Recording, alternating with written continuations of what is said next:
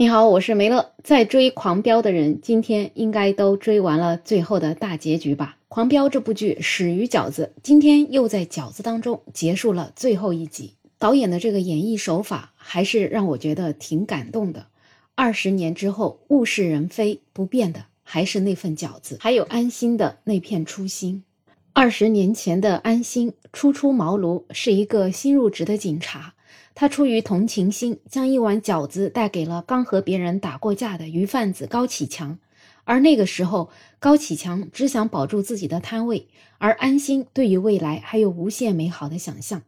转眼就是二十年之后，他们一个坏事做尽，手上沾满了人命和罪恶；另外一个头发花白，被压弯了脊背。二十年前，他们坐在桌子对面，隔空祝福着对方新年快乐。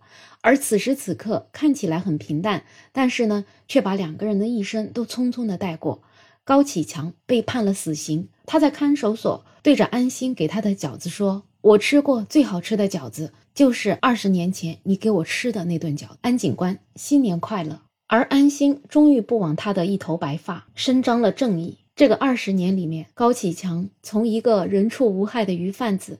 变成了一个在金海翻手为云，覆手为雨，金海有一半都姓高的高启强老板，而安心则是背着那个书包，背着谭思妍，背着理想的希望，背着李清父子的冤屈，背着鹿晗的坚持，还有那些不知道姓名消失的人，一直在金海坚守着。他也从来没有想过要放弃，也从来没有想过要屈服，即使只有他一个人。他也坚决要把这条路走下去。在生命最后时刻的高启强问安心：“如果当时他没有接受唐小龙、唐小虎兄弟的建议去杀徐雷，那现在的结局是不是会不一样呢？”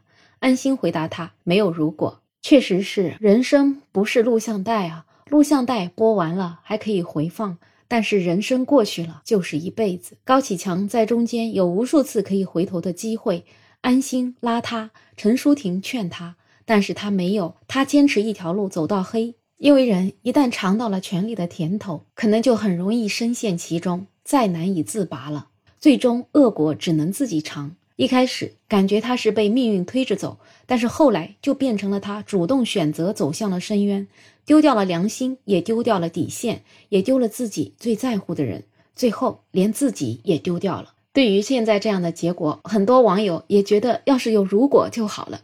如果他还是卖鱼的高启强，安心和孟玉结婚之后，可能会去找他小聚，他没准儿也会和追求安稳生活的陈淑婷在一起热情招待，两家人围着小桌喝酒吃菜，畅聊未来金海会如何。可惜还是没有如果。其实说到底，多行不义必自毙，这是放之四海皆准的真理。所以在片子当中，高启强、唐小龙、赵立东都被判了死刑。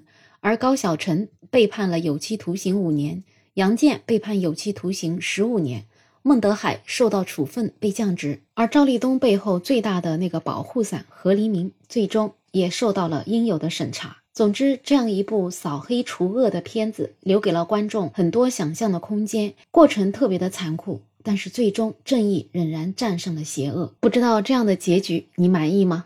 反正对于我自己来讲，我还是挺满意的。虽然我在上一期节目里面也说这部剧啊，到了最后几集的时候出现了一些漏洞，但是我感觉最后的两集还是圆满完成了任务。这样一个三十九集的电视陪伴了我度过整个的春节，也是非常庆幸能够遇到这样一部剧，也就希望未来能够有更多这样的好剧。不过很多网友还是很关心安心最后的感情路线，有一些人就觉得，哎呀，原来最后的结局可能暗示了他会跟他的徒弟。小五在一起啊，那有些人就觉得很惋惜。那孟玉怎么办呢？或者是高启兰怎么办呢？但是我就觉得小五可能才是真正懂得安心的人吧。小五也因为可能是爱慕安心，这么多年他是默默的一个人单身，而且知道安心的手受伤，也去默默的学了按摩。所以我觉得他跟安心可能才是真正价值观比较相符的人，也是真正的能够互相理解、互相守护的人。而安心和孟玉可能是有遗憾，但是却不可惜，因为到后来他们已经不是一路人了。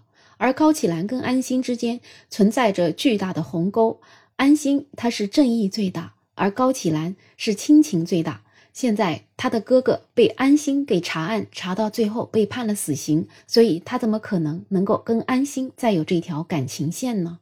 而小五则是一直默默地陪在安心的身边。这个不为人知的十几年，是真正的理解和爱，是不惧辛苦和等待的。最后呢，还是觉得要夸一下张颂文老师在高启强执行死刑前的这段无声的情绪戏，实在是太牛了。即使他是在金海叱咤风云的人物，但是在临死之前，他仍然也会紧张，也会害怕，也会无奈，无奈到腿部不适，但是呢，却又想留最后一点点体面。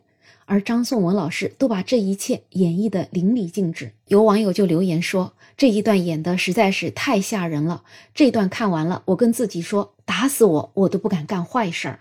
所以我想，这就是这部电视剧的意义吧。不知道这样的结局你觉得怎么样呢？你的心目中有更期待的结局吗？欢迎在评论区留言，也欢迎订阅、点赞、收藏我的专辑。没有想法，想加入听友群的朋友可以加我，没有想法的拼音再加上二零二零，我是梅乐，我们下期再见。